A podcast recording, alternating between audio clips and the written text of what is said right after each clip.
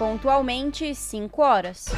Começa agora Jornal Brasil Atual, edição da tarde. Produção em parceria com Brasil de Fato. As notícias que os outros não dão. Movimentos populares, política, direitos humanos, economia, mundo do trabalho, cultura e prestação de serviço. Jornal Brasil Atual. Edição da tarde. Olá, muito boa tarde. Hoje é segunda-feira, dia 16 de janeiro de 2023 e está começando mais um Jornal Brasil Atual, edição da tarde, com a apresentação de Ana Rosa Carrara e eu, Larissa Borer. E estas são as manchetes de hoje. Procurador-Geral da República afirma que Ministério Público Federal já tem 40 denúncias prontas contra os envolvidos nos atos de terror praticados por bolsonaristas radicais. Ministro do STF, Alexandre de Moraes, acatou ao pedido da PGR de incluir o ex-presidente Bolsonaro no inquérito que apura a autoria intelectual dos atos antidemocráticos no dia 8 de janeiro. Preso em Brasília, Anderson Torres voltou dos Estados Unidos sem celular acusado de atuação omissa durante ataques golpistas, ex-secretário de Segurança do Distrito Federal não entregou o aparelho para perícia. Responsabilidade econômica e ambiental pautam o Brasil no Fórum Econômico Mundial que começa hoje. Por meio da campanha Natal Sem Fome e Solidário, o MST doou mais de 100 toneladas de alimentos para famílias em maior situação de vulnerabilidade social. As arrecadações tiveram início em dezembro e terminaram no último dia 10. Projeto de lei estimula a titulação de terras rurais para mulheres. Ministério dos Povos Indígenas determinou revogação de medida da gestão Bolsonaro que liberou extração de madeira em terras indígenas, inclusive por não indígenas. São 5 horas mais 2 minutos pelo horário de Brasília. Participe do Jornal Brasil Atual por meio dos nossos canais. No Facebook, facebook.com.br Rádio Brasil Atual. No Instagram, arroba Rádio Brasil Atual no Twitter, arroba RA Brasil Atual. Ou pelo WhatsApp, o número é 11 968 93 7672.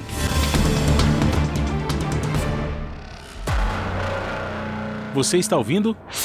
Jornal Brasil Atual, edição da tarde. Uma parceria com Brasil de Fato. Na Rádio Brasil Atual. Tempo e temperatura. A segunda-feira é de calor e muitas nuvens aqui na capital paulista. Os termômetros marcam 27 graus e pode ter pancadas de chuva durante a tarde e a noite. Na madrugada, a temperatura deve cair para os 19 graus, mas sem chuva. A tarde também é de sol e pancadas de chuva no ABC. Em Santo André faz 25 graus, São Bernardo do Campo 24 graus e 26 graus em São Caetano do Sul. Na madrugada, temperaturas entre 18 e 19 graus. Em Mogi das Cruzes, os termômetros também estão marcando 25 graus, com sol, nuvens e possibilidade de pancadas de chuva à tarde e à noite. Já em Sorocaba, calor de 30 graus e chuva rápida durante a noite. Durante a madrugada, a temperatura pode cair para os 18 graus em Mogi e em Sorocaba a mínima chega aos 21 graus. Daqui a pouco eu volto para falar a previsão de amanhã. Na Rádio Brasil Atual, está na hora de dar o serviço. E vamos falar da situação do trânsito na cidade de São Paulo. Neste momento, o site da CET registra 39 quilômetros de lentidão pela cidade, sendo que as piores regiões são a região norte e a região oeste, ambas com 14 quilômetros de lentidão cada uma. Lembrando que o rodízio está em vigor, então carros com final de placa 1 e 2 não podem circular no centro expandido neste momento. Larissa Borer me conta como que estão os tra transportes sobre trilhos. Vamos lá, Ana.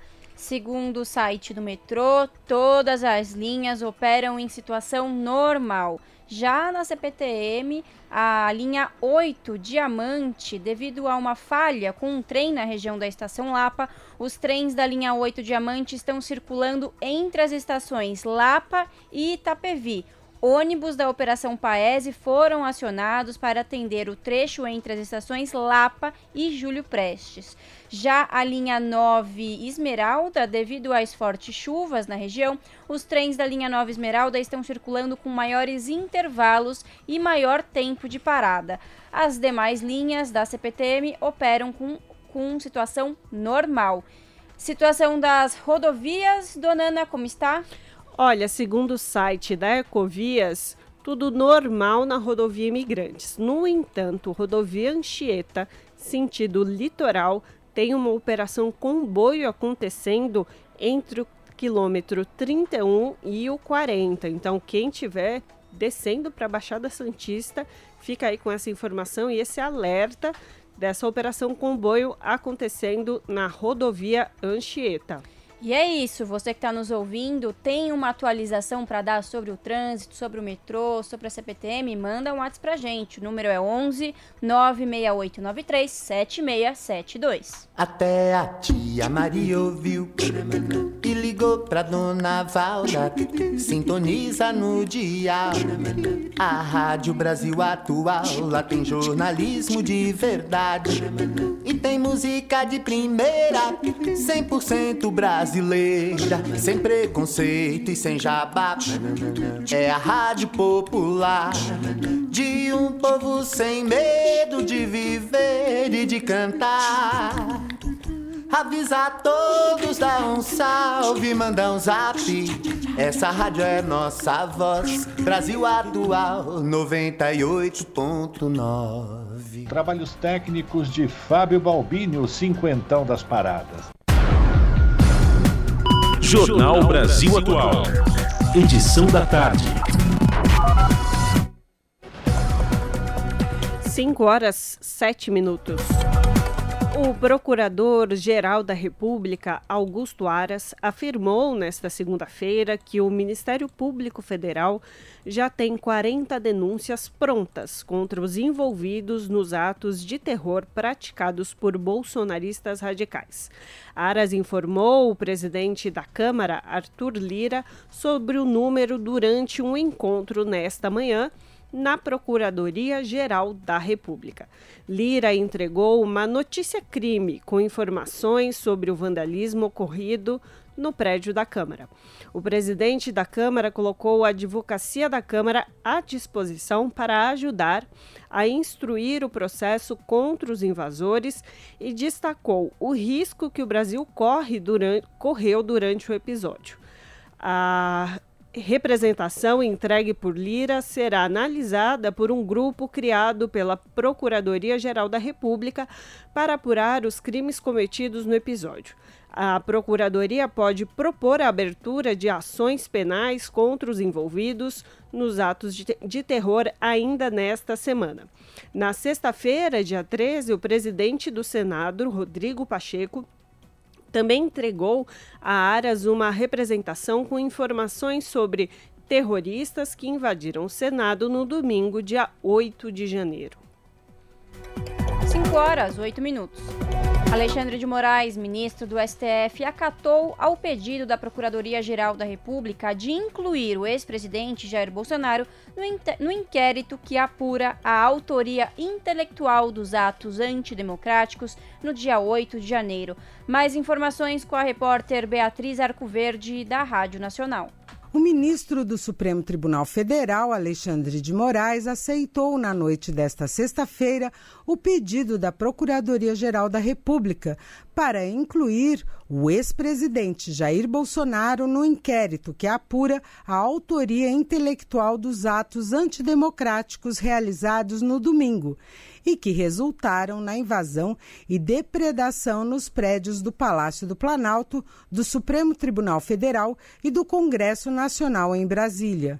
Na decisão, Moraes entendeu que há indícios para a abertura da investigação contra o ex-presidente. Moraes também determinou a realização de diligências, como o envio de pedido de informações à Meta, empresa que administra o Facebook, para preservar o vídeo que foi apagado, além do fornecimento de dados sobre alcance da postagem, autoria da publicação, número de compartilhamentos e de comentários.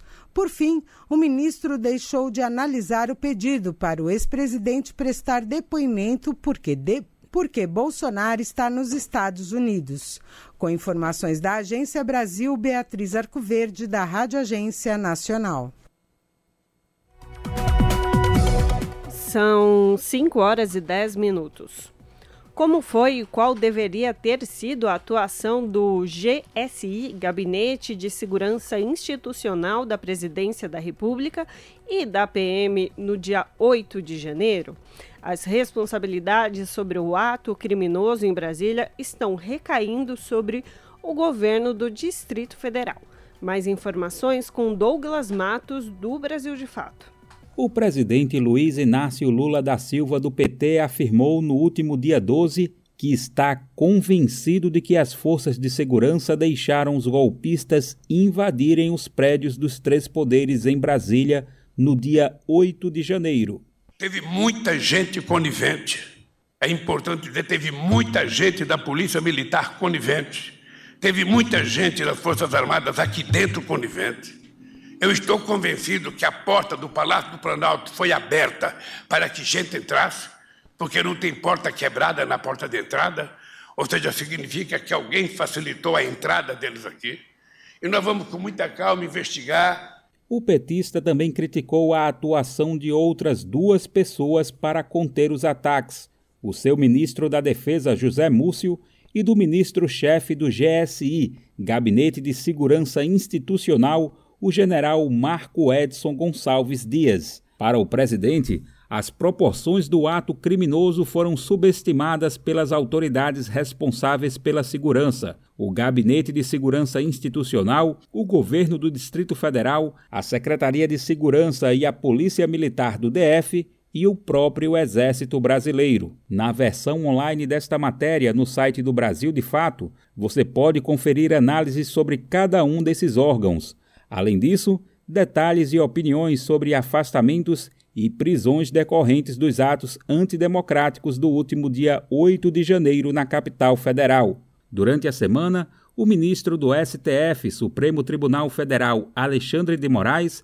determinou a prisão do agora ex-secretário Anderson Torres e do ex-comandante-geral da Polícia Militar do Distrito Federal, Fábio Augusto Vieira, que estava à frente da corporação no dia 8 de janeiro, mas foi exonerado um dia depois. As prisões de ambos foram solicitadas pela Polícia Federal, que indicou que os atos criminosos ocorreram com a anuência dos responsáveis pela segurança pública do Distrito Federal.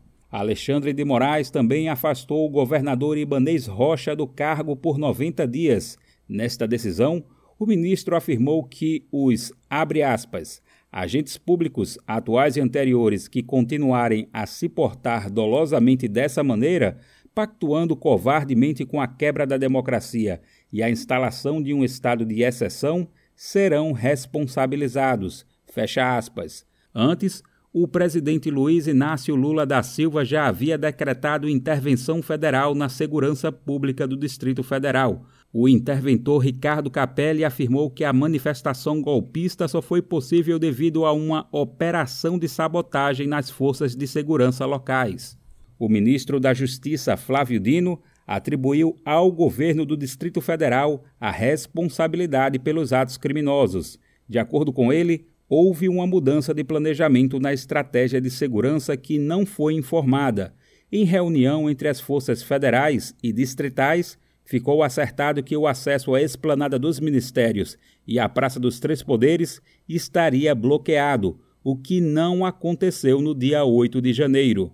Da Rádio Brasil de Fato, com reportagem de Caroline Oliveira de São Paulo. Locução: Daniel Lamir.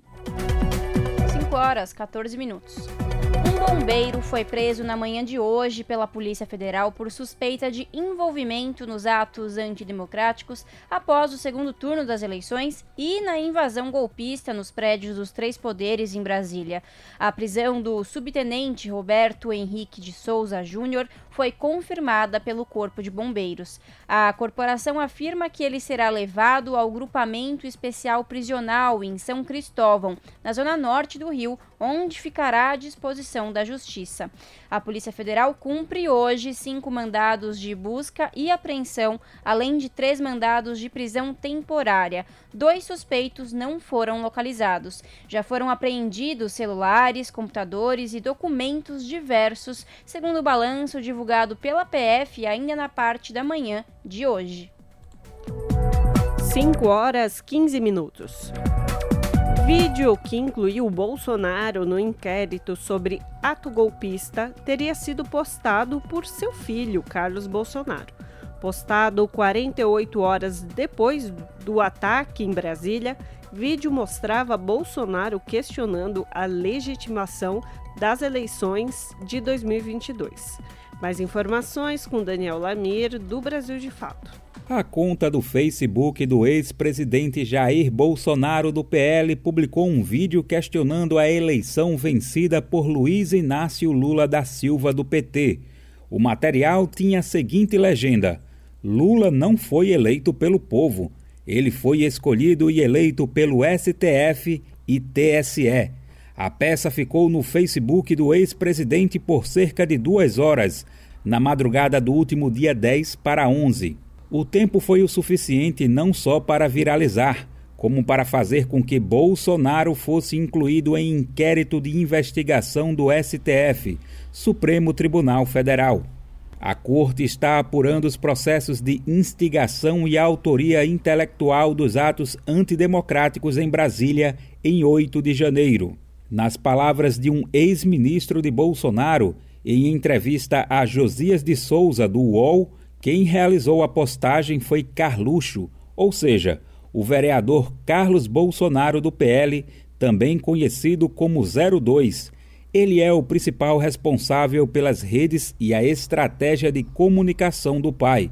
Não por acaso, é tido como mentor do que se convencionou chamar de gabinete do ódio. O vídeo questionando a legitimidade da eleição agravou ainda mais a situação jurídica de Bolsonaro. O ex-presidente está nos Estados Unidos desde que perdeu o foro privilegiado. A informação de que a postagem foi feita por Carlos foi dada em anonimato, sugerindo que o ex-presidente teria sido injustiçado pela decisão do Supremo. Mas, segundo o magistrado do STF, se o fato se confirmar, isso não exime Jair Bolsonaro e ainda pode complicar a situação do filho.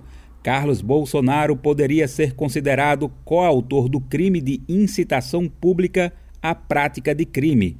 Na decisão que inclui o ex-presidente no inquérito, o ministro Alexandre de Moraes afirma que, abre aspas, a partir de afirmações falsas, formula-se uma narrativa que, a um só tempo, deslegitima as instituições democráticas e estimula que grupos de apoiadores ataquem pessoalmente pessoas que representam as instituições. Fecha aspas. O ministro do STF afirma um objetivo das movimentações.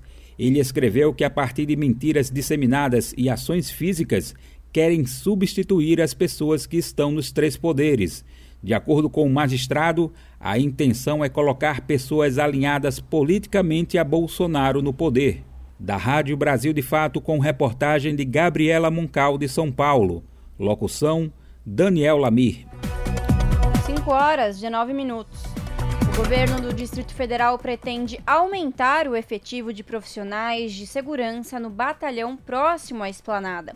Acompanhe detalhes com Lucas Por Deus Leão.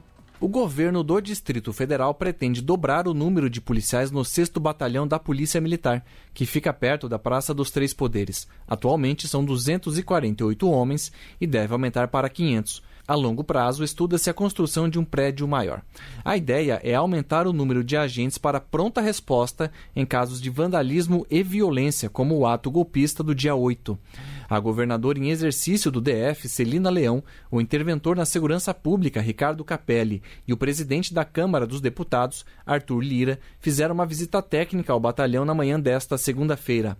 Para aumentar o número de policiais nas ruas, a governadora indicou a possibilidade de subir dos atuais 148 milhões para 300 milhões o gasto com voluntário dos policiais militares. É como um dia extra de trabalho. É um pedido já da corporação, a gente tem condição de aumentar de forma imediata. As medidas já estão sendo tomadas pelo secretário de Planejamento. Nós temos também um grupo que está terminando o curso de formação. São 600 homens também que já estarão prontos em breve também para entrar aí nas nossas forças de segurança. O interventor da Segurança Pública, Ricardo Capelli, disse que a Polícia Civil apoia a Polícia Federal e que as investigações apuram se os invasores conheciam a planta dos prédios.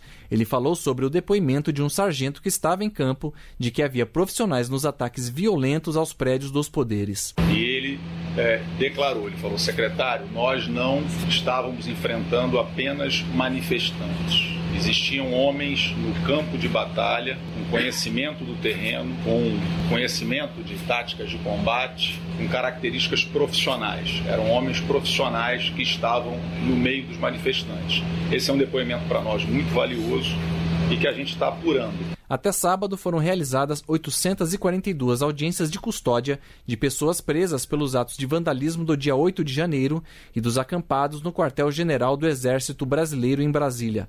Essa é a última atualização, divulgada nesse domingo pela Corregedoria Nacional de Justiça. Da Rádio Nacional em Brasília, Gabriel Brum.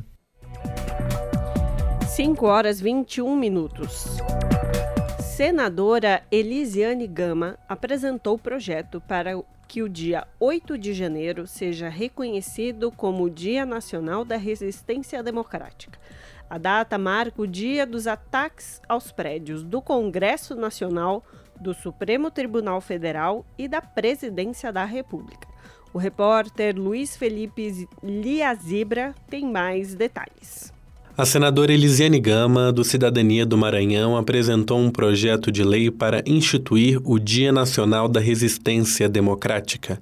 A data será comemorada anualmente no dia 8 de janeiro em todo o território nacional. Para ela, a história de um país pode ser registrada de várias maneiras. Uma delas é manter viva na memória da nação datas que fazem parte da história. Assim como nos dias que marcam a proclamação da República e a independência do Brasil, a senadora acredita que o 8 de janeiro de 2023 não deve ser esquecido pelos brasileiros. Dia de domingo, que foi o 8 de janeiro, não poderá ser esquecido da nossa memória e deverá ser lembrado como um marco para que as nossas lutas pelo Estado Democrático de Direito, para que as nossas lutas pela democracia possam ser fortes a cada minuto e a cada instante. E nesse sentido eu apresentei, presidente, um projeto de lei aqui que cria, torna o 8 de janeiro no Dia Nacional da Resistência Democrática. Para parlamentar, mesmo com a invasão das sedes dos três poderes da República e a destruição de bens materiais e culturais caros à sociedade, a democracia resistiu ao ataque, numa demonstração inequívoca de unidade a favor das liberdades, da democracia e da lei. A democracia venceu a barbárie. Todos nós, na verdade, sabemos que a nossa democracia é ainda muito jovem. O que nós podemos tirar do dia de domingo é que aqueles que lutaram para conquistá-la aqueles que lutaram para mantê-la venceram. Porque, muito embora nós tivéssemos aí os prédios dos três poderes destruídos, nós temos os três poderes, do ponto de vista da sua instituição, mantidos e fortes. Em discurso no plenário da Casa, a senadora destacou ainda que a reunião do presidente da República com os 27 governadores, junto com a presidente do STF e os representantes do parlamento, foi muito significativa simbólica do ponto de vista institucional para demonstração de força e união. O projeto será analisado pelas comissões do Senado Federal, sob a supervisão de Maurício Desante, da Rádio Senado, Luiz Felipe Liázebra. A Justiça do Distrito Federal aceita a denúncia contra acusados de colocar bomba próximo ao aeroporto no mês de dezembro. A decisão, que tramitava em sigilo, se tornou pública na última sexta-feira. Detalhes com Gabriel Brum, da Rádio Nacional. A Justiça do Distrito Federal transformou em réus os três homens acusados de envolvimento na tentativa de um atentado terrorista no aeroporto de Brasília em dezembro. A decisão, que tramitava em sigilo, aconteceu no dia 10 e tornou-se pública na última sexta-feira. Alain Diego dos Santos Rodrigues, Wellington Macedo de Souza e George Washington de Oliveira Souza foram denunciados pelo Ministério Público do Distrito Federal pelo crime do artigo 251 do Código Penal, que trata de colocar em risco a vida, a integridade física ou o patrimônio por meio de explosão. A pena, nesse caso, é de prisão de 3 a 6 anos e multa. Já George Washington também foi denunciado por conta das armas e munições apreendidas com ele. No caso do porte ilegal de arma de fogo de uso permitido, a pena de prisão é de 2 a 4 anos. Com relação às armas de uso restrito, a pena é de 3 a 6 anos de cadeia. A polícia militar foi acionada na véspera do Natal do ano passado, após a denúncia de que uma bomba havia sido colocada em um caminhão-tanque nas proximidades do aeroporto. No mesmo dia, a Polícia Civil prendeu George Washington, que participava do acampamento golpista instalado próximo do QG do Exército em Brasília.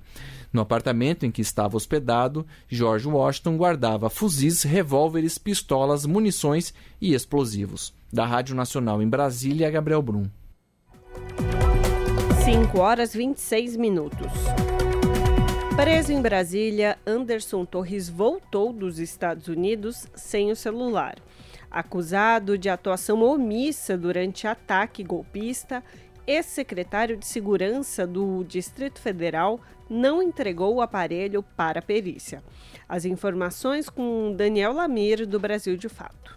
O ex-ministro da Justiça do governo Bolsonaro, Anderson Torres, finalmente cumpriu a ordem de prisão a ele decretada pelo STF, Supremo Tribunal Federal. Depois de quatro dias dizendo que iria se entregar à Polícia Federal, ele desembarcou em Brasília neste sábado, dia 14, vindo dos Estados Unidos e chegou sem celular. Anderson Torres foi exonerado do cargo de secretário de Segurança do Distrito Federal durante os ataques golpistas às sedes dos três poderes em 8 de janeiro ele viajou para fora do Brasil na véspera dos atos antidemocráticos na capital federal e teve a prisão decretada no dia 10 de janeiro. O pedido, acatado pelo ministro do STF Alexandre de Moraes, foi feito pela Advocacia Geral da União, acusando Torres de omissão e conivência com o ato golpista. Neste mesmo dia 10, Torres postou no Instagram que seu WhatsApp tinha sido clonado. Foi publicada uma mensagem pedindo para não aceitar nenhuma mensagem ou ligação dele. Ao que parece, Anderson Torres, que está preso no batalhão da Polícia Militar do Distrito Federal, não terá o seu celular entre os cerca de mil aparelhos que, segundo o ministro da Justiça Flávio Dino, foram apreendidos e passarão por perícia após os atos golpistas do último dia 8 de janeiro na capital federal o interventor federal Ricardo Capelli, que substituiu Torres à frente da segurança do Distrito Federal, em entrevista à CNN, acusou seu antecessor de sabotagem. A situação de Anderson Torres se agravou quando, na última quinta-feira, dia 12, uma busca da Polícia Federal em sua casa encontrou no armário a minuta de um decreto que permitiria a Bolsonaro instaurar estado de defesa no Tribunal Superior Eleitoral e assim mudar o resultado da eleição presidencial. Pelo Twitter, Torres afirmou que o documento foi vazado fora de contexto e que no cargo de ministro da Justiça é possível se deparar com, abre aspas, propostas dos mais diversos tipos, fecha aspas. Anderson Torres esteve ao lado de Jair Bolsonaro na live mais contundente do ex-presidente contestando as urnas eletrônicas. E durante a campanha presidencial, pediu que se instaurasse um inquérito contra os institutos de pesquisa. De acordo com o UOL, ex-aliados de Bolsonaro informaram o Palácio do Planalto que Torres teria se encontrado com Bolsonaro em Orlando, nos Estados Unidos, um dia antes do ato golpista em Brasília. Pouco depois de se entregar, Torres passou por audiência de custódia e permanecerá preso. A expectativa é que ele faça um depoimento nesta segunda-feira. Da Rádio Brasil de Fato, com reportagem de Gabriela Moncal, de São Paulo. Locução: Daniel Lamir. E o nosso contato agora é com a Clara Assunção, que é repórter do portal redebrasilatual.com.br. Boa tarde, Clara. Um prazer falar contigo. Boa tarde, Ana. Prazer é meu e boa tarde também para nosso ouvinte, o nosso ouvinte que nos acompanha. E Clara, me conta aí qual que é o destaque dessa segunda-feira no, no portal. Ana, quem acessar o nosso site hoje vai poder conferir como foi o primeiro dia do Fórum Econômico Social, que teve início hoje, né, nessa segunda, lá em Davos, na Suíça. Esse evento ele foi criado em 1971 e é conhecido por congregar grandes líderes e organizações mundiais para a realização de debates sobre a economia capitalista de todo o mundo. Então é um evento muito importante, né? E o Brasil vai marcar presença com vários nomes de empresários, lideranças de organizações sociais e também do novo governo de Luiz Inácio Lula da Silva. O Lula participou desse evento há 20 anos, quando ele foi presidente pela primeira vez. Na época, ele foi muito aplaudido também durante o evento, mas esse ano ele não aceitou o convite para se dedicar às primeiras visitas internacionais que ele fará como presidente já na próxima semana, nos próximos dias 23 e 24 de janeiro. E aí, Ana, no lugar dele, foram enviados os ministros da Fazenda Fernando Haddad e do Meio Ambiente e Mudança Climática, a Marina Silva, e segundo assessores do governo, a ideia da presença desses dois nomes fortes da administração Lula é levar a mensagem de que o governo brasileiro está comprometido com um novo ar arcabouço fiscal que leve em conta a responsabilidade econômica e ambiental. Eles se reuniram com o presidente brasileiro antes, né, é, de ir ao evento e alinhar o objetivo de mostrar aos participantes do fórum que a economia e a sustentabilidade vão andar juntas e que a democracia brasileira está sólida.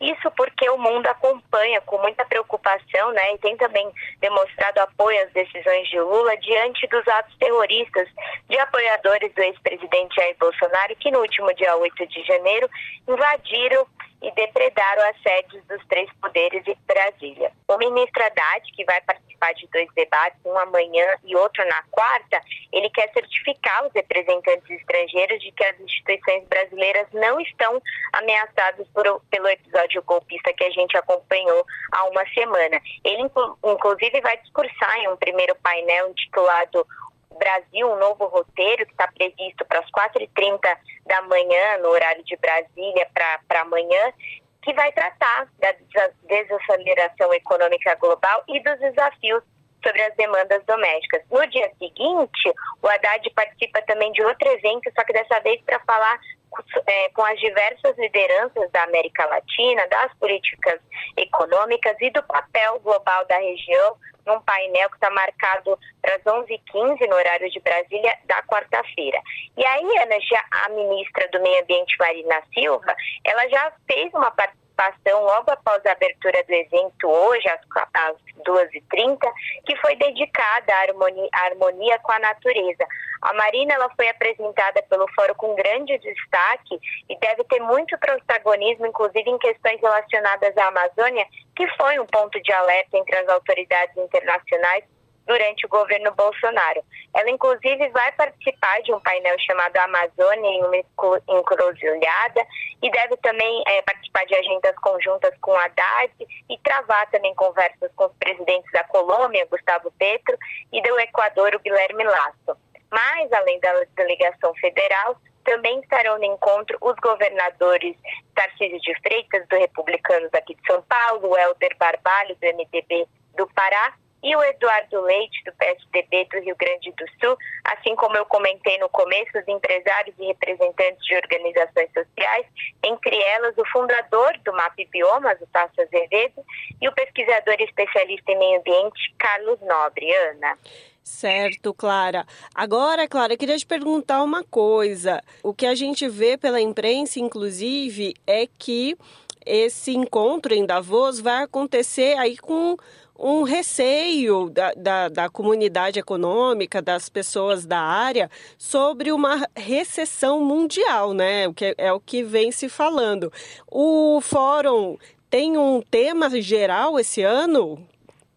Sim, Ana, bem lembrado. Inclusive, hoje mais cedo, o Fórum soltou uma pesquisa apontando que dois terços dos economistas-chefes de setores públicos e privados, que seria cerca de 18%, que concederam entrevista para o Fórum, indicaram como extremamente provável uma recessão, como você comentou, e esse dado de 18% é mais do dobro do que foi indicado na pesquisa anterior, realizada em setembro do ano passado, né?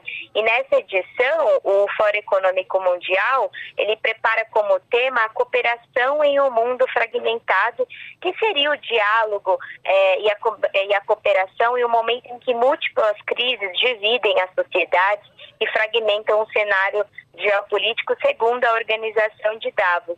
Eles divulgaram, inclusive, uma nota explicando que as lideranças precisam lidar com as necessidades imediatas e cruciais da população, ao mesmo tempo em que armam as bases para um mundo mais sustentável e resiliente até o fim dessa década. Mas tem mesmo esse clima de temor diante da recessão. Eles falam que a alta inflação, é, o baixo crescimento e a dívida elevada em todo o mundo, né, além das questões ambientais, podem reduzir os incentivos para os investimentos necessários para voltar ao crescimento e elevar os padrões de vida dos mais vulneráveis do mundo. Mas antes de concluir, Ana, o nosso uhum. ouvinte que está acostumado com a gente acompanhar também o ponto de vista dos movimentos sociais, populares e sindicais sobre essas pautas econômicas, né? deve estar se perguntando sobre um outro fórum, que é o Fórum Social Mundial, realizado desde 2001, justamente em contraponto à agenda neoliberal e capitalista do Fórum Econômico Mundial. E a gente antecipa que o Fórum Social Mundial já está com inscrições abertas. O evento vai ocorrer na próxima semana, entre os dias 23 e 28 de janeiro, lá na Assembleia Legislativa do Rio Grande do Sul, em Porto Alegre, que é o local histórico desse evento e vão ter muitas atividades presenciais, mas também virtuais e reunindo aí lideranças de todo mundo. E o tema, é, em contraponto né, ao, ao Fórum Econômico Social, o, o, o tema do Fórum Social Mundial vai ser um outro mundo possível, democracia, direitos dos povos e dos planetas, e a RBA também vai acompanhar essa agenda com destaque. Ana. Perfeito, é isso mesmo, claro. O Fórum Social Mundial voltando ao seu local é, de origem do, do seu primeiro ano, que foi Porto Alegre, e por muitos anos foi em Porto Alegre, né? Então, exatamente. Então, para conferir a reportagem completa sobre Davos, sobre o Fórum Social Mundial também e outros assuntos, você pode acessar o redebrasilatual.com.br www.jornal.br. Muito obrigada, Clara, pela sua participação com a gente hoje aqui no Jornal Brasil Atual. Eu que agradeço o espaço, Ana. Boa tarde. Boa tarde. Falamos aqui com Clara Assunção no Jornal Brasil Atual. Custo de vida, emprego e desemprego, cesta básica, tarifas públicas, salário mínimo. Agora, na Brasil Atual, a análise do DIEESE. Nosso contato agora é com Fausto Augusto Júnior, diretor técnico do DIEESE, Departamento Intersindical de Estatística e Estudos Socioeconômicos. Fausto analisa medidas anunciadas na semana passada pelo ministro da Fazenda, Fernando Haddad, que tem como objetivo recompor as contas públicas do rombo deixado por Bolsonaro e como isso vai impactar a economia e a vida das pessoas. Vamos ouvir. Primeiro que é importante a, apresentação das medidas né, pelo atual ministro da Economia e da Fazenda, agora, Fernando Haddad, a equipe econômica, não trouxe nenhuma grande novidade, não trouxe nenhum grande, nenhum grande malabarismo, nenhuma grande mágica, como a gente está acostumado muitas vezes com planos de governo e etc. Acho que essa é a primeira questão. São medidas da área econômica, são medidas importantes e que vão continuar acontecendo. Essa, na verdade, são só algumas das medidas que tendem ali a melhorar as contas públicas. E a ideia de melhorar as contas públicas, inclusive pela fala do próprio ministro, dos ministros né, da área econômica, é um processo contínuo. Então, o que a gente tem ali do ponto de vista de medida objetiva é uma mudança ali no voto de qualidade do CARF, ou seja, na verdade, é na, nas, nas pendências tributárias entre empresas é, e entre governo, afinal de contas, quem fica com o voto, com o voto de Minerva ali? É, de alguma forma, você está recolocando o debate de quem tem que pagar imposto, como pagar imposto, e que de alguma forma pode e deve ajudar aí na arrecadação tem, foi apresentado questões relacionadas a ICMS e PiscoFins, que também era uma questão já dada lá atrás, a partir da decisão do, TS, do, do, do STF, é, mas que na verdade precisava de regulamentação, realinhamento ali, e que também traz recursos. E a medida mais importante, de alguma forma, é o programa ali, uma espécie de refis que foi apresentado é, para as empresas. E aí esse refis, sim, tem um potencial bastante grande, porque são acordos, né, acordos de dívidas tributárias é, que, de alguma forma, o, o governo abre a possibilidade Lembrando que a gente vem de um período bastante complicado, que foi o período da pandemia, é, depois a, a, própria crise né, ocasionada aí ao longo de 2022 todo, e que é razoável você imaginar uma renegociação de dívidas tributárias das empresas, principalmente das empresas menores, é, com o próprio Estado. Então, quando a gente olha para o conjunto de propostas, que, de, de, de ações que foram apresentadas, como as primeiras ações, a gente ainda tem é, ações bastante pequenas, mas com um espaço tributário bastante grande. E eu acho que isso é uma discussão importante para a gente trazer aqui para conversar.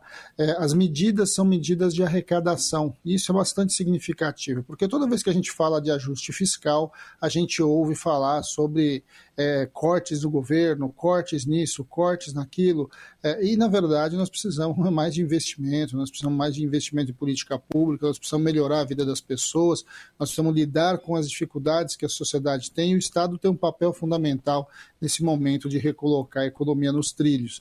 É, e um pacote, né, um conjunto de medidas que sai a partir do olhar da arrecadação, é uma sinalização bastante importante para começar um governo de uma maneira bastante diferente do governo que estava até então.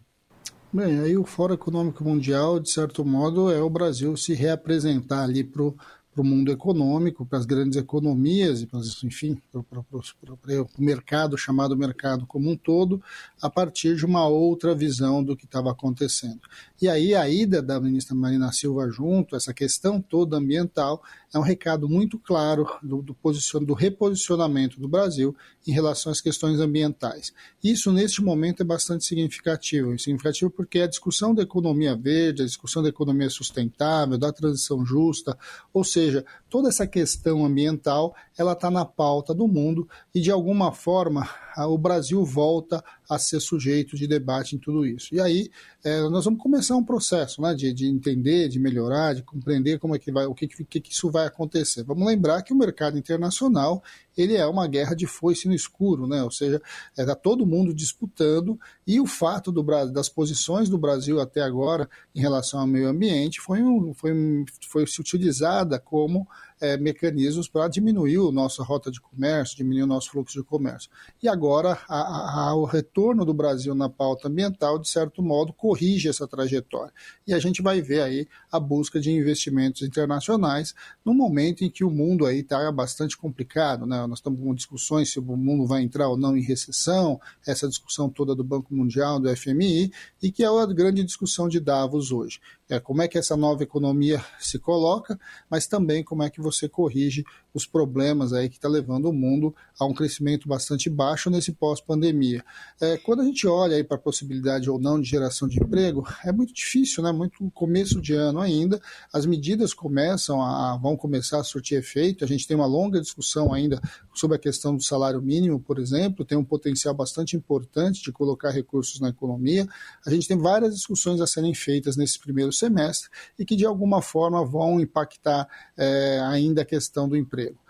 o Brasil entra numa outra rota de desenvolvimento, isso é bastante importante. Agora, como vai ser essa rota, como essa rota vai ser construída e quais os tempos, a gente ainda vai é, assistir a partir da reorganização do próprio governo. Vamos lembrar que os atos aí de domingo, do domingo passado, eles atrasaram muito dessas discussões, né?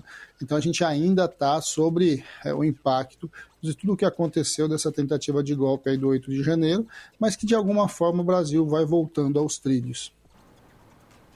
Bem, a gente já tinha falado isso, né? Que é, quando a gente está falando do Bolsa Família, nós estamos falando de segurança alimentar, nós estamos falando de uma base de recebimento que as famílias muito pobres recebem do Estado brasileiro para poder garantir comida na mesa, para garantir que ela tenha comida para sua família.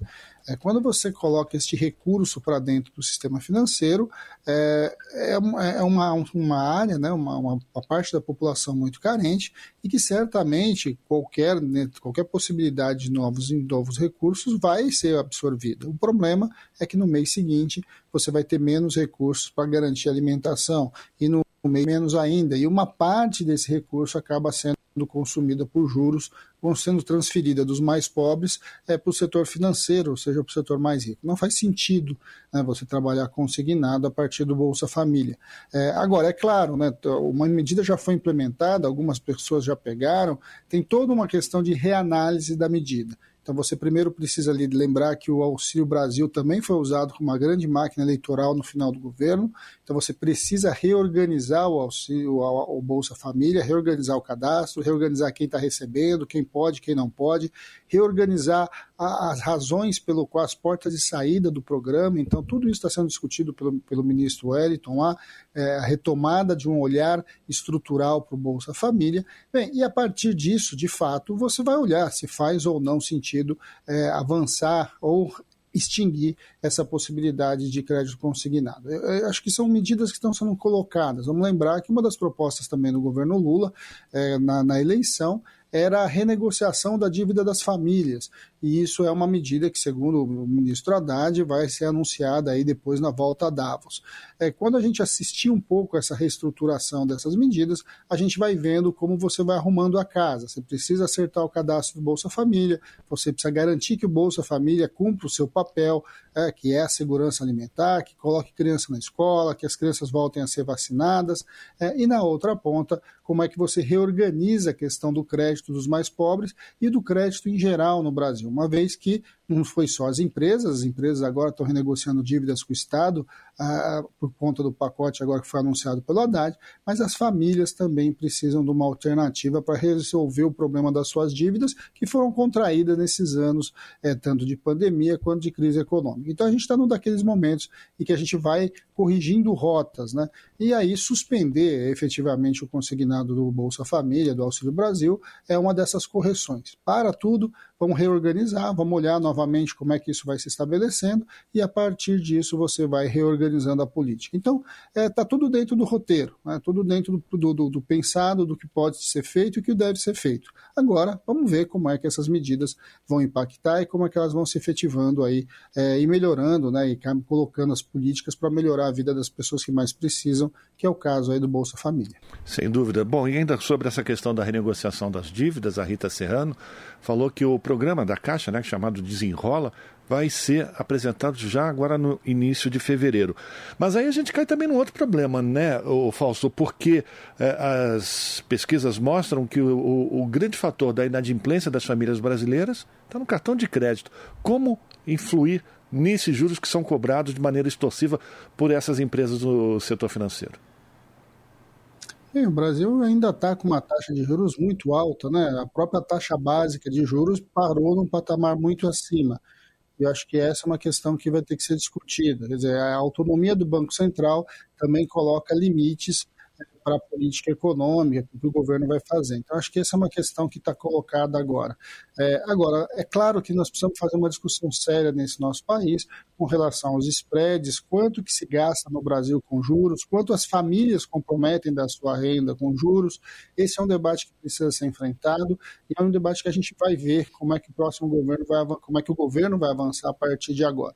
Não há a menor dúvida que renegociar dívidas das famílias é importante. Agora nós precisamos lidar com a questão questão estrutural no Brasil, que o custo do dinheiro é muito caro. É caro para as empresas e é caro principalmente para as famílias dentro dessas modalidades que são muito piores, né, como cartão de crédito, como cheque especial. Então, lidar com tudo isso agora, eu acho que é uma grande questão colocada para a gente, mas que já faz parte de um problema estrutural, que a gente espera aí que o governo comece a enfrentar, aí, seja pelos bancos públicos, seja ação do próprio Ministério da, da Fazenda eh, e da equipe econômica como um todo. Acabamos de ouvir Fausto Augusto Júnior, diretor técnico do DIEESE, Departamento Intersindical de Estatísticas e Estudos Socioeconômicos, aqui no jornal Brasil Atual. As notícias que os outros não dão. Jornal Brasil Atual. Edição da tarde. Uma parceria com Brasil de Fato. 5 horas 49 minutos. Por meio da campanha Natal Sem Fome e Solidário, o MST doou mais de 100 toneladas de alimento para famílias em maior situação de vulnerabilidade social. As arrecadações tiveram início em dezembro e terminam, terminaram no último dia 10. Famílias de todas as regiões do país foram beneficiadas por meio da doação de marmitas e cestas básicas. A reportagem é de Júlia Pereira. Entre os dias 17 de dezembro e 10 de janeiro, o MST, Movimento dos Trabalhadores Rurais Sem Terra, doou 100 toneladas de alimentos pelo Brasil pela campanha Natal Sem Fome e Solidário. Foram cerca de 1.150 cestas básicas e 3.200 marmitas preparadas com produtos da reforma agrária oriundos de assentamentos e acampamentos, por meio de associações, cooperativas e grupos de famílias sem terra, e doadas às pessoas que vivem em maior situação de vulnerabilidade social em todas as regiões do país. A campanha faz parte do Plano Nacional Cultivando a Solidariedade Sem Terra, intensificada pelo MST em 2020. Desde então, já foram distribuídas 8,2 mil toneladas de alimentos e mais de 2,3 milhões de marmitas para famílias que enfrentam a fome e a insegurança alimentar. Geraldo Gasparim, do setor de formação e da direção nacional do movimento, faz um balanço positivo dos números alcançados pela campanha, que revelam, segundo ele, a mobilização pela solidariedade e pelo enfrentamento à fome. É importante destacar que nós, de fato, alcançamos a nossa, meta de, de doação de 100 alimentos, o que revela uma mobilização da nossa, das famílias é, com o tema da solidariedade, com o tema de mitigar o problema da fome no Brasil, que voltou, o Brasil voltou ao mapa da fome. Né? Então foram mais de 100 toneladas de alimento, ou em torno de 100 toneladas de, de alimento, em torno de mil, eh, quase duas mil cestas básicas que a gente doou também com a produção, mais de 3.200 marmitas, né? envolvendo nove estados do Brasil em todas as regiões sinaliza de fato uma, uma ação importante do movimento que é da sua natureza também é, a, a questão da solidariedade solidariedade de, de classe e num tema fundamental que é o tema de superar no país é, a questão da, da fome né? É inimaginável num país como o nosso que produz tanto alimentos com tanta terra disponível ainda tem famílias que passam fome. Então, esse, essa ação já vem de vários anos, o movimento vem desenvolvendo e acho que foi de bom, de bom alcance, sim. As ações de solidariedade promovidas pelo MST são construídas ao lado de outros movimentos populares, organizações, entidades e parceiros do campo e da cidade e vão além da distribuição de alimentos. O movimento também se dedica ao trabalho de base, que, por meio de debates, ciclos de conversas e diálogos, conscientiza a população a respeito da fome, da insegurança alimentar, da destruição de políticas públicas e dos meios para superar essa realidade. Acho que isso é importante destacar, né? Que a, a, campanha ela foi tomando as ruas, as redes, né? Então não se trata apenas de, de doar alimentos sem, sem dialogar com a sociedade, sem dialogar com o povo, com a população, com o tema é, da alimentação, com o tema da insegurança alimentar.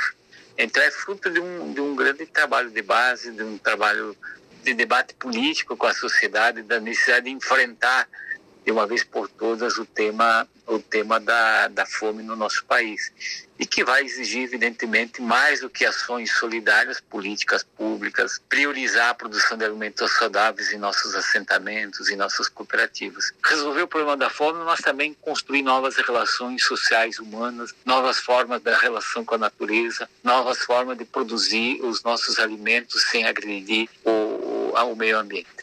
Júlia Pereira, Rádio Brasil Atual e TVT. 5 horas e 54 minutos.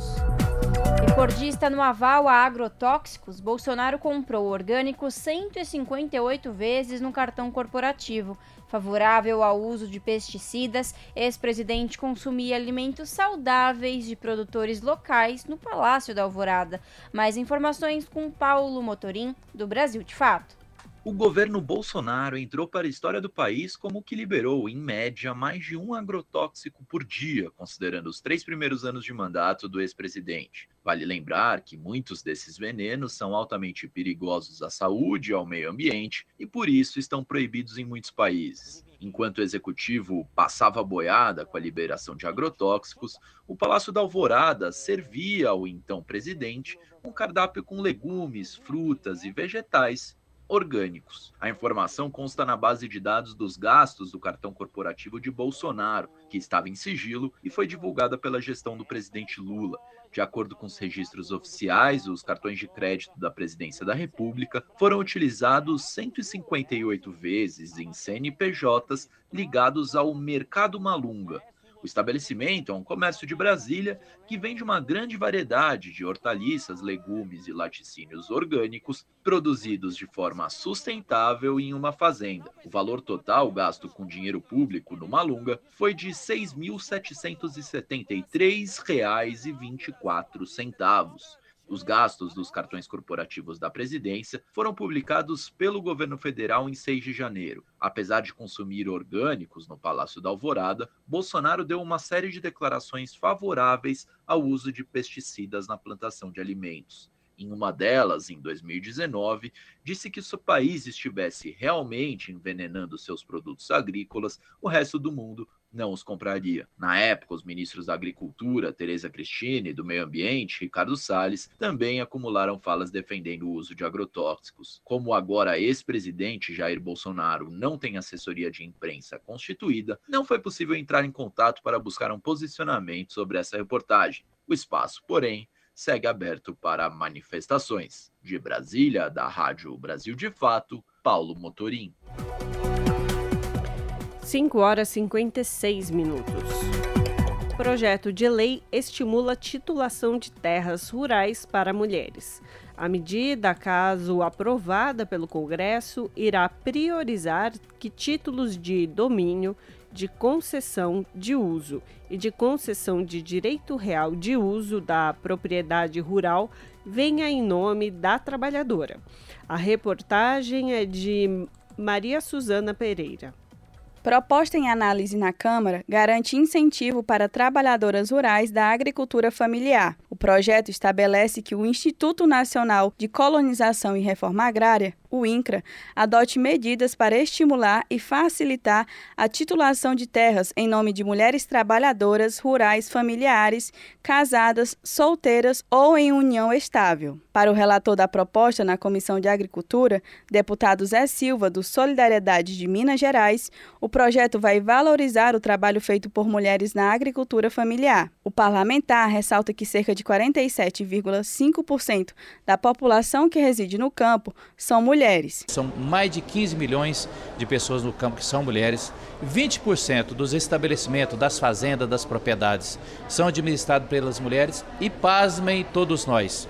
Mesmo assim, grande parte dessas produtoras, quando elas são donas da propriedade, essa propriedade não está no nome da mulher, está no nome de um homem, geralmente em nome do pai, ou de um tio, ou de um irmão. A medida, caso aprovada pelo Congresso, irá priorizar que títulos de domínio, de concessão de uso ou de concessão de direito real de uso de propriedades rurais venham em nome de trabalhadoras. De acordo com o último censo agropecuário feito pelo IBGE, cerca de 81% dos proprietários de terras rurais no Brasil eram homens. A proposta, que altera a lei da reforma agrária, determina como prioridade as mulheres titulares de famílias monoparentais, quando somente uma pessoa exerce a função de pai e mãe, mulheres vítimas de violência doméstica, desde que o caso já tenha sido julgado, e famílias que tenham entre os seus membros uma pessoa com deficiência. O projeto de lei que incentiva a titulação de terras para mulheres trabalhadoras rurais ainda tem de ser analisado pela Comissão de Constituição e Justiça,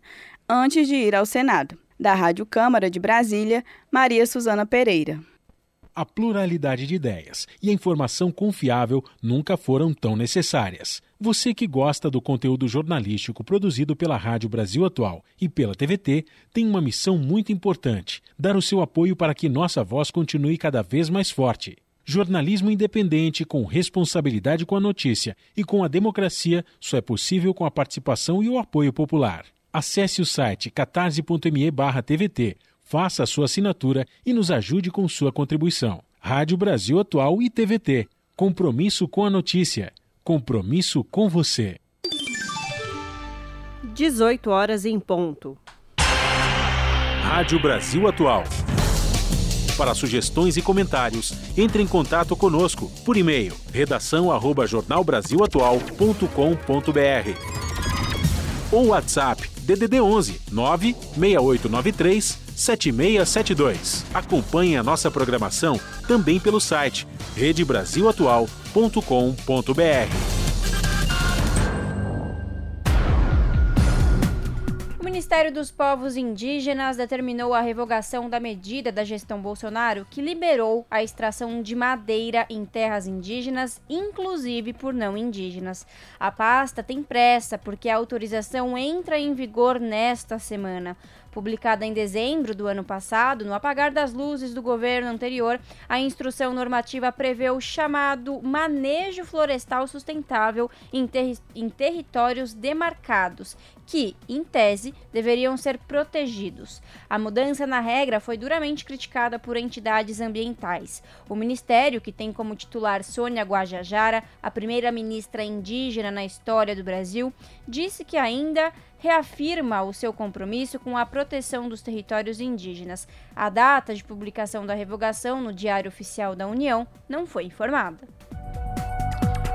Comissão de Viação e Transportes da Câmara aprova a criação de sistema integrado para combater a incêndios florestais. Confira na reportagem de Maria Neves. Com a aprovação de projeto que estabelece um Sistema Nacional de Prevenção e Combate a Incêndios na Comissão de Viação e Transportes, o Brasil dá o primeiro passo na busca de uma solução para o problema das queimadas. A proposta do deputado General Girão, do PL Potiguar, permite que o país utilize, inclusive, aeronaves estrangeiras no controle de incêndios. Pelo texto, o Ministério do Meio Ambiente será o responsável pelo Sistema Nacional de Prevenção, Combate e monitoramento de incêndios florestais e deverá promover a interlocução com os outros 14 órgãos integrantes do sistema. Dentre as outras instituições estão os Ministérios da Defesa, da Agricultura, de Ciência e Tecnologia e das Comunicações, assim como ICMBio, IBAMA, FUNAI, INCRA e Serviço Florestal Brasileiro. Atualmente, cabe apenas aos órgãos vinculados ao Sistema Nacional de Meio Ambiente executar planos de combate a incêndios florestais no país. Na opinião do coordenador do Fórum Permanente de Defesa da Amazônia, deputado Ayrton Faleiro, do PT do Pará, a transversalidade é o caminho para combater os problemas ambientais. O Brasil passou por momentos difíceis, inclusive com incêndios criminosos com aqueles que buscavam se apropriar de terras públicas, de unidades de conservação e tentando é, implementar uma lógica de que o crime vale a pena, o crime ambiental, isso vale a pena. Então nós precisamos trabalhar uma lógica de uma política, primeiro, de fiscalização e controle. Os órgãos de fiscalização e controle têm que ser reforçados. Também uma política de transversalidade, não é só o Ministério do Meio Ambiente que tem que cuidar disso. O conjunto dos outros ministérios tem que estar em sintonia com os órgãos de fiscalização e controle e do Ministério do Meio Ambiente. O projeto aprovado permite que o IBAMA e o ICMBio contratem pessoal temporário para atuar no combate a incêndios. Ressalva, no entanto, que os contratos não podem durar mais de 180 dias nem serem prorrogados. Também veda a recontratação do mesmo funcionário pelo período de dois anos. No caso da utilização de aeronaves estrangeiras, a proposta determina que sejam registradas por uma empresa nacional para fins de responsabilização administrativa, civil e penal. O texto aprovado ainda inova ao incluir entre as fontes de financiamento do novo sistema recursos do Fundo Clima, instrumento do Ministério do Meio Ambiente que financia projetos para mitigação das mudanças climáticas. A proposta ainda será analisada pelas comissões de Meio Ambiente, de Finanças e Tributação e de Constituição e Justiça. Da Rádio Câmara de Brasília, Maria Neves. 18 horas mais 4 minutos. 13 cidades de Sergipe estão em alerta por cheia do São Francisco. A Defesa Civil do Estado acompanha de perto a situação. Mais informações com Gabriel Correia, da Rádio Nacional. A população de 13 municípios de Sergipe, mais de 190 mil pessoas, está em alerta por causa do aumento da vazão das águas do Rio São Francisco. A Defesa Civil de Sergipe está acompanhando presencialmente a situação nessas cidades. Nesta segunda, o volume que sai das comportas das usinas hidrelétricas de Sobradinho, na Bahia, e de Xingó, em Alagoas, chegou à vazão máxima prevista, 4 mil metros cúbicos por segundo, cerca de oito vezes a medida considerada normal. O aumento da vazão foi anunciado pela Chesf, a Companhia Hidrelétrica do São Francisco, devido ao aumento das chuvas na região sudeste nas últimas semanas. Gestores municipais foram acionados para a retirada de comerciantes e para que não haja perdas materiais. No último final de semana, a população usou caminhões para retirar móveis e mercadorias das áreas ribeirinhas. A decisão sobre o alerta foi tomada após reunião entre representantes da companhia e as defesas civis de Sergipe, Alagoas, Bahia e Pernambuco. A CHESF também alerta as comunidades ribeirinhas sobre os riscos de embarcações ou da prática de pesca próximo às hidrelétricas e às barragens. De acordo com o Ministério de Minas e Energia, a abertura das comportas de várias regiões do país está ocorrendo por dois fatores principais: para diminuir o alto volume dos reservatórios e por causa da redução da demanda de energia, como já era esperado no mês de janeiro. Nesse final de semana, também foi ampliada a vazão da usina de Itaipu Binacional e do reservatório de Boa Esperança, na bacia do rio Parnaíba. Para os próximos dias, é esperado o início dessas operações também na hidrelétrica de Tucuruí, no Pará. Da Rádio Nacional em São Luís, Gabriel Correa. 6 horas 6 minutos. Antônio Guterres, secretário-geral das Nações Unidas, destaca que a maior utilização de energias renováveis pode colaborar para que se evite uma catástrofe climática. Mayra Lopes, da ONU News, tra traz mais informações. A energia renovável é o único caminho confiável para o mundo evitar uma catástrofe climática. Foi o que disse o secretário-geral da ONU, Antônio Guterres, neste sábado, durante a 13ª sessão da Assembleia da Agência Internacional de Energia Renovável. Em mensagem de vídeo para o evento que acontece neste final de semana em Abu Dhabi, nos Emirados Árabes, ele apresentou um plano de cinco pontos para uma transição justa. Para o chefe da ONU, apenas as energias renováveis podem proteger o futuro, fechar a lacuna de acesso à energia estabilizar os preços e garantir a segurança energética. Guterres alertou que o mundo ainda é viciado em combustíveis fósseis e a meta de limitar o aumento da temperatura global em 1,5 graus Celsius está ficando fora de alcance rapidamente. O secretário-geral das Nações Unidas adicionou que, com as políticas atuais, o aquecimento global deve ser de 2,8 graus Celsius até o final do século. Segundo ele, as consequências deverão ser arrasadoras, com várias partes do planeta ficando inabitáveis. Da ONU News em Nova York, Mayra Lopes. Você está ouvindo? Jornal Brasil Atual, edição da tarde. Uma parceria com Brasil de Fato. 18 horas 8 minutos. Novo boletim da Fiocruz chama a atenção para a predominância de infecções por Covid-19 dentre casos de síndrome respiratória aguda grave no país. A doença também acomete crianças e adolescentes que não foram completamente imunizados. Entre os 3 e 11 anos de idade, só 39% tomaram todas as doses. Nova ministra da Saúde, Nízia Trindade, afirmou em coletiva que as campanhas de vacinação infantil vão voltar. Confira na reportagem de Camilo Mota. Dois anos e dez meses depois do início da pandemia, as infecções de Covid-19 continuam prevalecendo entre os casos de síndrome respiratória aguda grave, em crianças acima dos 4 anos de idade. Os dados são do último boletim Infogripe da Fiocruz. O estudo também sinaliza a predominância do vírus sincicial respiratório em crianças até os 4 anos, em São Paulo, Distrito Federal e na região Sul. O vírus é contagioso e pertence ao gênero pneumovírus, um dos principais agentes de infecções que podem afetar pulmões e brônquios. Mas a Covid-19 ainda prevalece, como explica o pesquisador Marcelo Gomes, da Fiocruz. A Covid-19 continua sendo o principal motivo de internação por problemas respiratórios na população adolescente e adulta no nosso país. E isso que os dados né, de notificação têm nos mostrado, ou seja, em termos de internações, problemas respiratórios que têm sido notificados né, nos sistemas de, de, de, vigilância e saúde do país, a gente continua observando a Covid-19 como sendo o principal motivo né, para essas internações. Né? O problema é a baixa adesão das doses adicionais de vacinas que estão disponíveis principalmente entre crianças e adolescentes. Do público-alvo de 3 e 11 anos, só 39% completaram o esquema vacinal. É fundamental que a população esteja em dia com a vacina contra a Covid-19.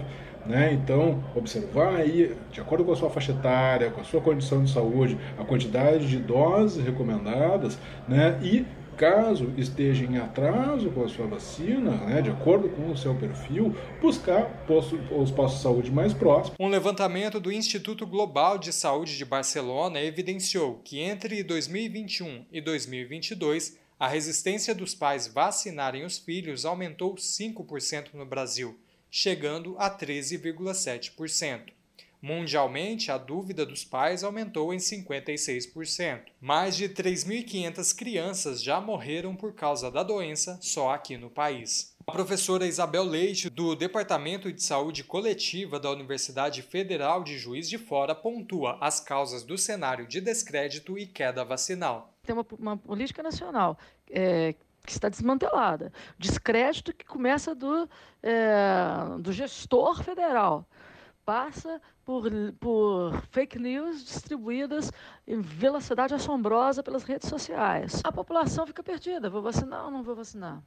Então, se você imaginar que 10, que nem 5% das crianças de 3 a 4 anos, ou os mais velhos, né, os pré-adolescentes, receberam dose de reforço para Covid, e engana-se quem pensa que numa criança ou um adolescente não existem casos graves, ou não existiram casos graves também de Covid. Atualmente estão disponíveis vacinas para as crianças a partir dos 6 meses de idade, aprovadas pela Anvisa. Para quem tem até 2 anos, já foram aplicadas 169 mil doses enquanto apenas 39 mil tomaram a segunda dose. De 5 a 11 anos, mais de 14 milhões de crianças foram vacinadas uma vez, mas 4 milhões delas não voltaram para tomar a segunda dose, e apenas 35% tomaram a dose de reforço. Os dados são do Ministério da Saúde. Em resposta sobre o cenário da vacinação, a ministra da Saúde, Nízia Trindade, afirmou a volta das campanhas de imunização com foco no público Nós infantil. Nós temos a grande tarefa de recuperar as altas coberturas vacinais no Brasil.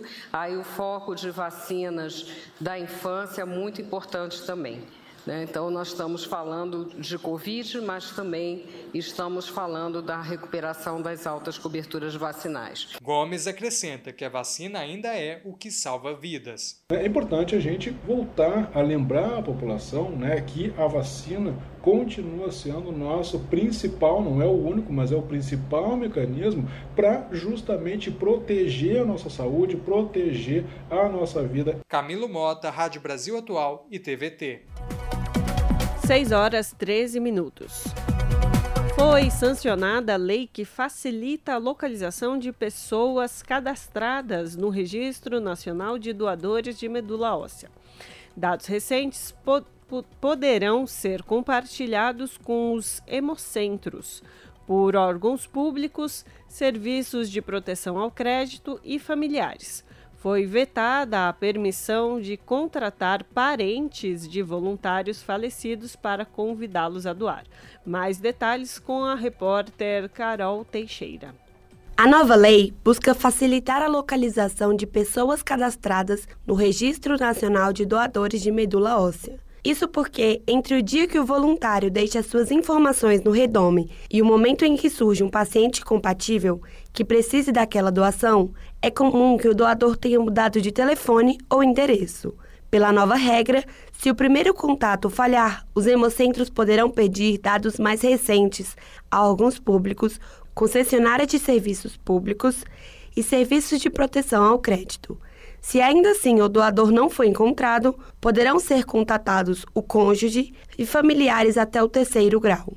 Alessandro Vieira, do PSDB de Sergipe, que foi o relator da lei no Senado, explicou que, apesar do Redome ser o terceiro maior banco de dados de doadores de medula do mundo, com mais de 5 milhões de pessoas cadastradas, quase metade dos voluntários não é encontrada quando é preciso. No período compreendido entre janeiro de 21 e março de 22, foram realizadas 18.174 solicitações de contato, sendo que desse total, 7.576 doadores não foram localizados. Assim, nesse período, nada menos que 42% das tentativas de contato foram infrutíferas. Alessandro Vieira sugeriu que o prazo para os órgãos públicos prestarem as informações solicitadas seja de três dias, com multa de 1 a 100 salários mínimos por dia de atraso, dinheiro que será dividido entre o Instituto Nacional do Câncer, o INCA, e o Ministério da Saúde. É inaceitável que a doação de medula óssea seja inviabilizada pela mera falta de possibilidade de contato com o eventual doador. Também concordamos que a multa proposta pode contribuir para que a entrega de dados ocorra em tempo mais célere, como convém em casos onde há risco de vida. A proposta aprovada pelo Congresso previa que, no caso de morte do doador, os hemocentros poderiam entrar em contato com os irmãos e irmãs do voluntário e convidá-los para se cadastrarem no redome. O presidente Luiz Inácio Lula da Silva vetou esse trecho. No entanto, por considerar essa permissão uma violação ao direito constitucional à proteção de dados, pois possibilitaria o acesso a informações pessoais de terceiros sem consentimento. Sob a supervisão de Roberto Fragoso, da Rádio Senado, Carol Teixeira. Repórter SUS: O que acontece no seu sistema único de saúde? A participação social na construção de políticas públicas na saúde foi um dos pontos defendidos pelo grupo de transição responsável pela área no governo de Luiz Inácio Lula da Silva, do PT. O relatório final entregue ao presidente petista menciona o enfraquecimento do diálogo e da participação social nos últimos quatro anos na área de saúde. Diante do cenário, deve ser aprovado um Plano Nacional de Saúde que seja inovador em relação à participação da sociedade na construção do orçamento. Lúcia Souto, integrante do grupo, sanitarista e ex-presidente do Centro Brasileiro de Estudos em Saúde, explica o objetivo. Para que a gente possa estar construindo um orçamento também de forma participativa que possa dialogar com o Plano Nacional de Saúde e assegurar que aquilo aprovado em cima das necessidades de saúde da população se reflita num orçamento participativo e que possa ser acompanhado Brasil afora de uma forma concreta por toda a sociedade. A sanitarista afirma que hoje existem tecnologia, mecanismos e dispositivos que podem assegurar essa participação. Além do mais, nós estamos também entrando numa experiência que pode ser muito inovadora e criativa, que é a experiência da criação é, do Sistema Nacional de Participação Social, onde cada ministério terá é, alguém remetido e dialogando com, com, a, com a coordenação desse Sistema Nacional de Participação Social vinculado à Presidência da República e, portanto, atuando em várias dimensões e aprofundando o desafio de radicalizar a democracia no Brasil. Nesse sentido, nas palavras de Lúcia Souto, o governo deve focar em um movimento abrangente, fundamental da Frente pela Vida. Ela destaca que assim é possível um diálogo amplo com a sociedade brasileira para criar mecanismos de participação. Lúcia Souto ainda alerta sobre os cortes no orçamento da saúde nos últimos anos. No total, o setor pode ter perdido cerca de 27 bilhões de reais com os cortes e contingenciamentos feitos pelo governo Bolsonaro, de acordo com a sanitarista. Esse cenário inviabilizou diversos programas, como Farmácia Popular, e a desorganização de outros, como o Programa Nacional de Imunização. Segundo dados do CONAS, 2 bilhões de procedimentos, consultas e cirurgias eletivas eh, podem estar sendo represadas, mas esses dados não se têm de uma maneira organizada e nem se tem. Lúcia Souto cita outro exemplo de consequência dos cortes e contingenciamento no setor. Outra questão também que nós identificamos nesse desmonte, né? Por exemplo, é, crianças, é, bebês sendo internados por desnutrição, um aumento de 11% das, das internações de bebês por desnutrição, algo é absolutamente uma indignante. No relatório, onde o assunto é também um dos destaques, a equipe de transição informou que desde 2016 houve uma piora generalizada em indicadores de saúde. Do valor total da PEC da transição de 145 bilhões de reais, aproximadamente metade, 75 bilhões de reais, vão para o Ministério da Cidadania. Para a saúde serão encaminhados aproximadamente 22 bilhões de reais. Em seguida, aparece o Ministério da Educação, que deverá receber cerca de 11 bilhões de reais. De São Paulo, da Rádio Brasil de Fato, com reportagem de Juliana Passos e Carolina Oliveira, Carolina Oliveira. Você está ouvindo? Jornal Brasil Atual, edição da tarde. Uma parceria com Brasil de Fato. 6 horas 21 minutos. Nova lei tipifica injúria racial como crime de racismo. Saiba como denunciar. Se o crime for cometido por duas ou mais pessoas, a pena será aumentada em 50% para cada um dos julgados. Mais informações com Douglas Matos, do Brasil de Fato. A lei do crime racial, sancionada pelo presidente Lula durante a posse das ministras Sônia Guajajara e Aniele Franco, inclui no crime de racismo a injúria racial. A partir de agora, a injúria passa a ser inafiançável, imprescritível e prevê detenção de 2 a 5 anos para quem praticar. Até então, a injúria racial, que é compreendida como a ofensa da honra de uma pessoa por conta da cor, etnia, religião ou origem, era prevista no Código Penal dissociada do crime de racismo, que tem reclusão prevista de 1 a 3 anos mais multa. Na prática, a nova lei aumenta a pena para todos os crimes previstos na Lei 7.716 em um terço até a metade, quando ocorrerem num contexto ou com intuito de descontração, diversão ou recreação e que causem constrangimento, humilhação, vergonha, medo ou exposição indevida. Vale ressaltar que, se o crime for cometido por duas ou mais pessoas, a pena será aumentada em 50% para cada um dos julgados. E se quem praticar o crime de injúria for um funcionário público no exercício da função de trabalho, a pena será aumentada em um terço. E se esse crime for cometido ainda por intermédio de meios de comunicação ou ainda publicações, inclusive pessoais, na internet, a pena prevista será de reclusão de 2 a 5 anos de multa. Ainda de acordo com o texto da nova lei, Se o crime de racismo for praticado no contexto de atividades esportivas, religiosas, artísticas ou ainda culturais, como durante jogos de futebol, por exemplo, a pena prevista também será de 2 a 5 anos de reclusão para quem praticar. Vale lembrar que na área trabalhista o racismo pode se caracterizar em diversas situações, desde a recusa da contratação até o pagamento de salários mais baixos devido à cor da pele, por exemplo. Quem for vítima de racismo ou injúria racial pode ligar de forma gratuita para o 190 e chamar a polícia militar. Caso a PM chegue durante a prática do crime, o responsável poderá ser levado à delegacia. Uma alternativa é procurar a autoridade policial mais próxima e registrar um boletim de ocorrência. E se o crime praticado atingir toda uma comunidade, como por exemplo discriminação contra pessoas indígenas, a denúncia pode ser feita diretamente ao Ministério Público. Para denunciar crimes contra os direitos humanos, o governo federal possui o Disque 100, onde é possível denunciar também violências como racismo, injúria racial e a própria discriminação de uma forma geral. De São Paulo, da Rádio Brasil de Fato, com reportagem de Mariana Lemos. Locução: Douglas Matos. 18 horas 24 minutos. Demandas ao governo federal e ao, e ao iFood, entregadores convocam paralisação para o dia 25. Trabalhadores preveem ato em frente ao iFood e bloqueio de pontos de coleta. As informações com Daniel Lamir, do Brasil de Fato. Trabalhadores de aplicativo de ao menos 12 estados brasileiros convocaram uma paralisação para o dia 25 de janeiro. O ato tem pelo menos dois alvos.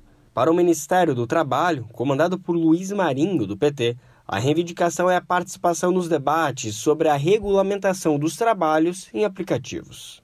Já para as plataformas, em especial o iFood, os entregadores apresentam cinco pontos para melhorar suas condições de trabalho.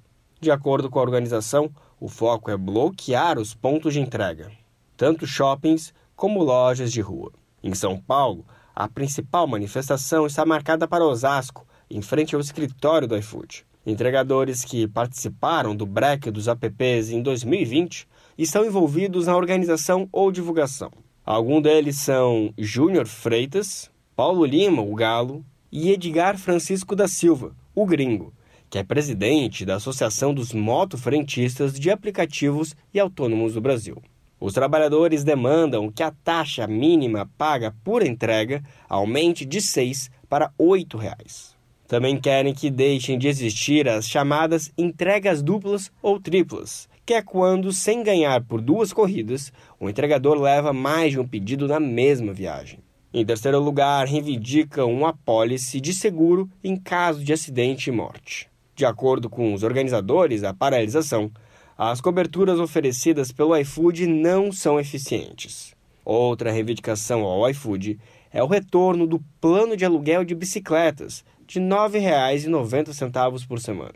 Por último, os entregadores exigem o fim das chamadas OL, Operações Logísticas. São empresas contratadas pelo iFood que funcionam como intermediárias entre a plataforma e os entregadores. Nela, os entregadores trabalham com carga horária, subordinação e um supervisor e estão sujeitos a penalidades. Segundo o aplicativo, 20% dos entregadores cadastrados trabalham nesse modelo de OL. O restante trabalha na modalidade nuvem, que é aquela vinculada diretamente à plataforma, e a princípio sem horário de trabalho estabelecido. Questionado sobre as pautas da paralisação, o iFood informou que esses movimentos são legítimos. A empresa disse que desde 2020 tem trabalhado na construção de espaços recorrentes e permanentes de escuta para ampliar o diálogo e melhorar a experiência dos profissionais com a plataforma. Quando tomou posse no dia 3 de janeiro, o ministro Luiz Marinho afirmou que vai apresentar até o fim do semestre uma proposta de regulamentação de trabalho em aplicativos. Da Rádio Brasil de Fato, com reportagem de Gabriela Moncal, de São Paulo, Locução: Lucas Weber. Rede Brasil Atual, Rádio Brasil Atual, TVT e Brasil de Fato em defesa do consumidor. Em iniciativa conjunta com o Instituto de Defesa do Consumidor, apresentam IDEC Responde, com Igor Marchetti, especialista em direito do consumidor. Como como funciona o direito de arrependimento nas compras online.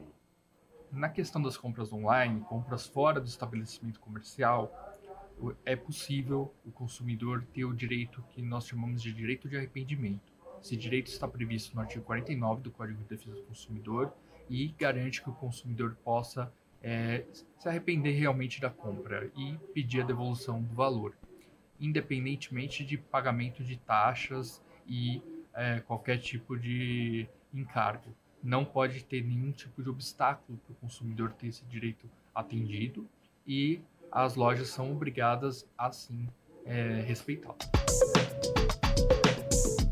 Rede Brasil Atual, Rádio Brasil Atual, TVT e Brasil de Fato em defesa do consumidor.